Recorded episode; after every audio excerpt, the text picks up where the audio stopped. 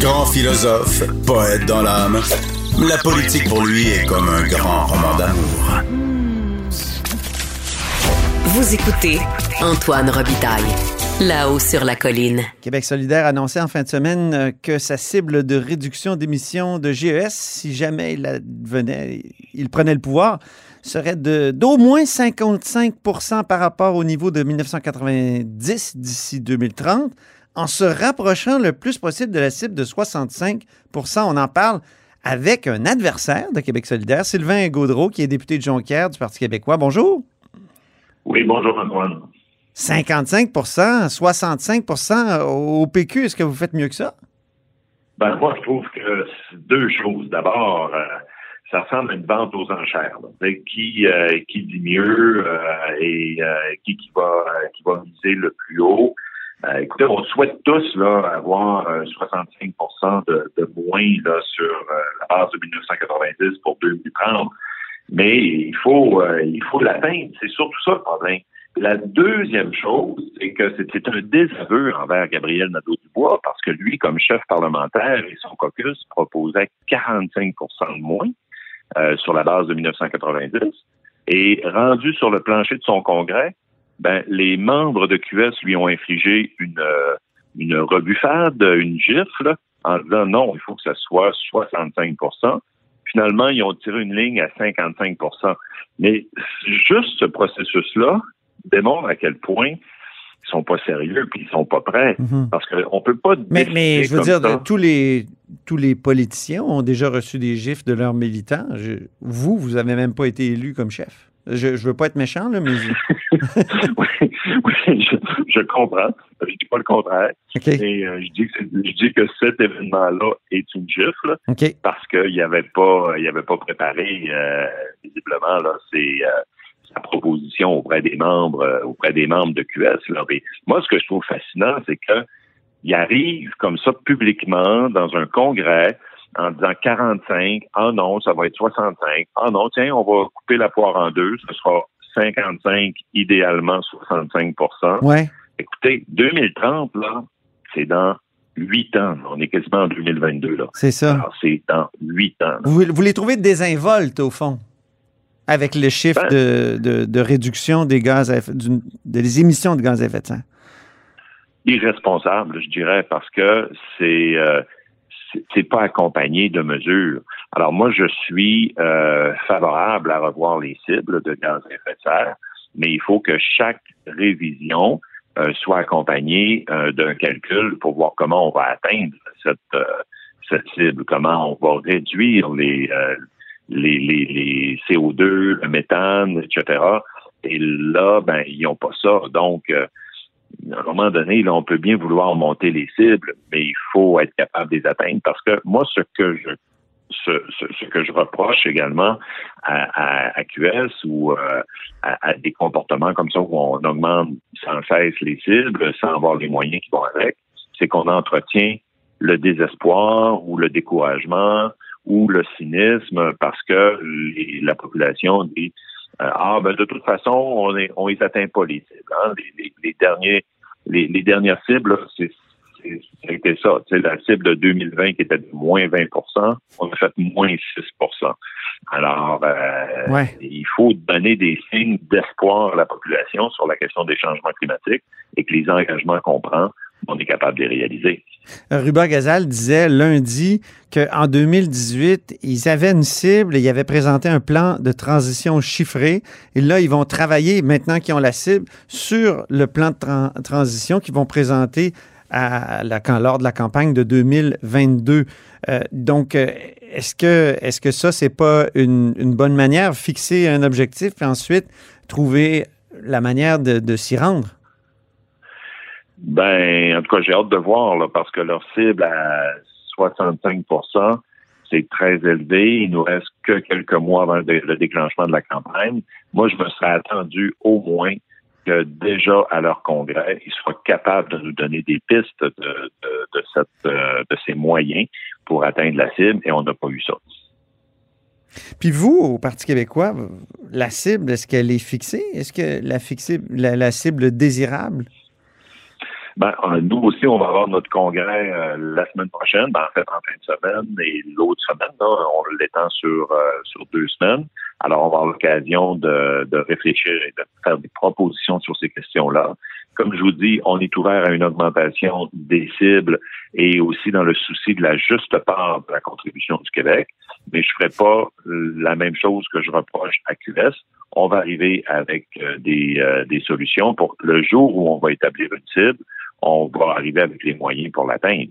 Alors, c'est ça l'appel et c'est ça le, le, message qu'il faut livrer. C'est quand on promet quelque chose, ben, les euh, babines suivent les bottines, ou l'inverse. Là. Alors, mm-hmm. il faut absolument qu'on ait euh, les, les, les, moyens qui vont avec les cibles et nos, et nos ambitions.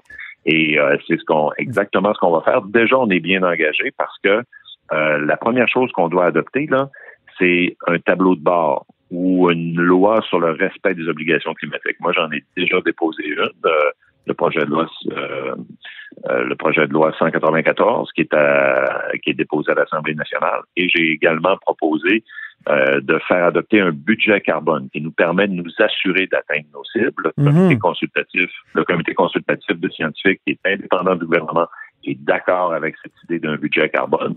Alors, on va se donner les moyens pour s'assurer qu'on va atteindre les cibles et on va après ça se donner les, les, les, trucs ou les, les, politiques publiques pour y arriver. Alors, c'est là-dessus qu'on travaille, mais déjà, on est beaucoup plus engagé que Québec solidaire sur, euh, sur, sur la vérification de ces moyens-là. Vous êtes d'accord, au fond, avec François Legault qui dit que Québec solidaire est incapable d'une proposition concrète, juste du pelletage de nuages. Qu'est-ce que vous avez pensé de cette attaque-là en Chambre hier et aujourd'hui? Ben, je veux dire, euh, je veux pas me mettre à la défense de M. Legault parce que je trouvais que ça n'avait pas de rapport avec la question que, que qui était posée, là, qui était concernant la, gestion de la pandémie, la gestion des CHSLD, etc. Donc, je veux pas euh, commencer là à embarquer là-dessus. Moi, ce que je vous dis, mais il parlait des GES. il dit c'est sur les GES. Vous avez fait ça sur les. Oui, mais je veux dire, la question de, de M. Nadeau-Dubois n'était pas euh, n'était pas là-dessus. Là. On voyait bien que M. Legault cherche une manière de passer ce message-là. Moi, je veux pas embarquer là-dedans. Ce que je veux faire, c'est dire que quand on parle de, de changement climatique, il faut être sérieux. Quand on parle de changement climatique, il faut donner des, euh, des moyens, des exemples pour entretenir euh, l'espoir de la population qu'on va atteindre nos, nos objectifs. Et présentement, c'est pas ça qu'on a, mais du côté de M. Legault, ben, il n'est pas plus crédible hein, parce que euh, moi, je suis allé à la COP là, et tous les pays occidentaux, le Canada, les États-Unis, les pays européens ont augmenté leurs cibles, mais pas M. Legault. Puis M. Legault nous dit euh, mieux que ça, on va faire un troisième lien. Là, aujourd'hui, ils nous disent on va planter des arbres pour compenser le troisième lien. Mm-hmm. Il y a toujours bien des lunettes. Là. Fait que lui, de l'autre côté du spectre de QS, ben, il n'est pas plus euh, il est pas plus responsable en matière de lutte contre les changements. Je sais ce que vos adversaires vous diraient à ce moment-là. Vous diraient, vous, votre cimenterie dans Gaspésie, ah. est-ce qu'elle était. oui, mais c'est vrai. Est-ce qu'elle était carboneutre? arrêtez. arrêtez, arrêtez, arrêtez avec ça. Là. Je veux dire, la, la cimenterie, deux éléments. D'abord, la, la, la décision a été prise avant l'accord de Paris de 2015 qui a été un changement fondamental dans la gestion euh, des, des, euh, des, politiques publiques en matière de changement climatique. Alors 2015 marque un, une rupture claire à cet égard. Et deuxième élément, vous saviez, vous savez très bien que nous avions euh, entamé des négociations et des ententes avec la cimenterie pour qu'elle reconvertisse ses chaudières, ses technologies pour utiliser de la biomasse, ce que le gouvernement libéral a laissé tomber par la suite. Alors là, je veux dire, on peut bien nous reprocher ça pendant mille ans, là, mais ça reste, ça reste cette réalité. Moi, de toute façon, là, je n'ai pas un regard vers le passé, j'ai un regard sur le présent et sur le futur. Il y a beaucoup de jeunes aussi qui ont un regard sur le futur puis qui euh, font de l'éco-anxiété. Qu'est-ce que vous leur dites quand vous leur parlez, mettons, euh, lors d'un porte-à-porte euh, ou dans des activités publiques? Parce que ça a l'air difficile, effectivement, d'atteindre les cibles. Vous l'avez dit, là, on n'atteint pas les cibles. Mm. Est-ce qu'on est condamné à un avenir où il y a des changements climatiques tellement perturbants que euh, on pourrait avoir euh, une répétition du type de situation comme celle que la Colombie-Britannique vit actuellement? Ben, tout à fait. Euh, c'est pour ça d'ailleurs qu'il faut augmenter les investissements euh, en adaptation au changement climatique, parce qu'on sait déjà là, que même si on atteint nos cibles, euh, les effets se font déjà sentir. Alors moi, je dis aux gens qui sont éco-anxieux que moi aussi je suis éco-anxieux, mais que comme élu, j'aime mieux être éco-lucide. Alors c'est pour ça que mon éco-lucidité fait en sorte que j'agis de façon responsable et pragmatique, comme le titre de mon essai, et que je veux arriver avec des propositions. En vente dans toutes les bonnes librairies. oui, c'est ça, dans une toute bonne librairie près de chez vous. Ça, va, ça fait un excellent cadeau de Noël, Antoine. oui, c'est ça. Est-ce que c'est une bonne. Euh, est-ce que. Donc, euh, vous dites que quand on est pragmatique, éco-lucide, on peut euh, justement calmer notre éco-anxiété?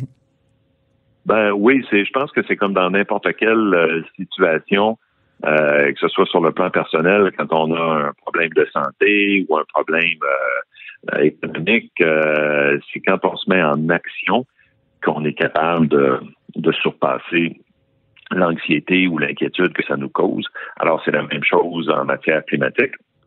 Quand on passe à l'action, quand on se met à bouger pour changer les choses, ben c'est c'est différent. Alors, moi, c'est ça. en politique, j'ai choisi de passer à l'action. Euh, j'ai fait faire, euh, j'ai fait adopter cette unanimité plusieurs euh, motions en matière d'environnement à l'Assemblée nationale. J'ai déposé un projet de loi sur la juste qui a été appuyé par la FTQ, le, plus, le syndicat avec le plus de membres au Québec. Euh, c'est, des actions tout à fait, tout à fait concrètes. J'ai amené des amendements dans les projets de loi, par exemple, pour les, le meilleur traitement des sols contaminés. c'est des actions hyper concrètes. Fait moi, ça vient euh, calmer mon éco-anxiété quand je me mets en action. Mm-hmm. Le troisième lien, maintenant, euh, le ministre dit qu'il peut être carboneutre, comme tous les grands projets doivent l'être euh, selon les, dernières lois qui ont été adoptées. Pensez-vous que ça peut être possible d'avoir un tunnel de, 8 km carboneutre? Non. Vous qui avez été ministre des Transports, là. Non, c'est impossible. C'est impossible. Je veux dire, il y, a, une limite à la à, l'éco-blanchiment là quand même. je veux dire, on peut euh, rendre carboneutre euh, un déplacement en avion, euh, des, des, des, des, transports sur quelques distances que ce soit, sur un certain nombre de constructions. mais là, un tunnel de 10 milliards de dollars qui va venir augmenter l'étalement urbain et qui qui, va en plus utiliser euh, des tonnes de béton. Euh, donc, non, là, je, ça, là, pour moi, c'est de c'est de l'éco-blanchiment ou ce qu'on appelle euh, le greenwashing. Pour moi, c'est de ça relève de ce de, de, ce niveau. Allez-vous être candidat aux prochaines élections? je dois vous la poser à chaque fois qu'on se parle, Sylvain. Vous savez, quand, quand j'étais jeune, il y avait une série là, pour les enfants qui s'appelait Un bon exemple de. Ah euh, alors, vous seriez un bon exemple de persévérance. Alors, Antoine Robitaille raconté aux enfants, parce que vous persévérez dans vos dans vos questions. Je vous l'ai déjà dit, les, les, les, premiers qui seront informés de mes intentions euh, dans le courant de l'année 2022, comme je l'ai toujours fait par le passé à mes autres élections, c'est d'abord et avant tout les citoyens et les citoyennes de Jonquière. Mais je peux vous dire que je suis très heureux dans le travail que je fais et euh, dans la représentation des gens de Jonquière. Et c'est à eux que je vais, à eux et à elles que je vais que je vais faire part de mes intentions dans l'année 2022. Allez-vous prêter main forte à, Pierre Nantel dans Marie-Victorin? Parce que Pierre Nantel s'y présente comme... Euh, en tout cas, il est candidat à l'investiture. Oui, oui, comme je l'ai fait à toutes les élections partielles depuis que je suis député, je, je vais aller donner des coups de main euh, je me souviens dans Jean Talon, euh, on avait été également dans Richelieu avec Sylvain Rochon. J'avais été dans Bonaventure, euh, à chaque dans Chicoutimi, évidemment, euh, quand Stéphane Bedard a quitté. Euh, j'ai donné des coups de main dans toutes les élections partielles et je vais le faire avec grand plaisir dans ma vie. Bien, ben merci beaucoup. Merci beaucoup, Sylvain Gaudreau. Merci et puis à la prochaine. Au plaisir, salut. Et c'est ainsi que se termine là-haut sur la colline en ce mercredi. Merci beaucoup d'avoir été des nôtres. N'hésitez surtout pas à diffuser vos segments préférés sur vos réseaux. Et je vous dis à demain.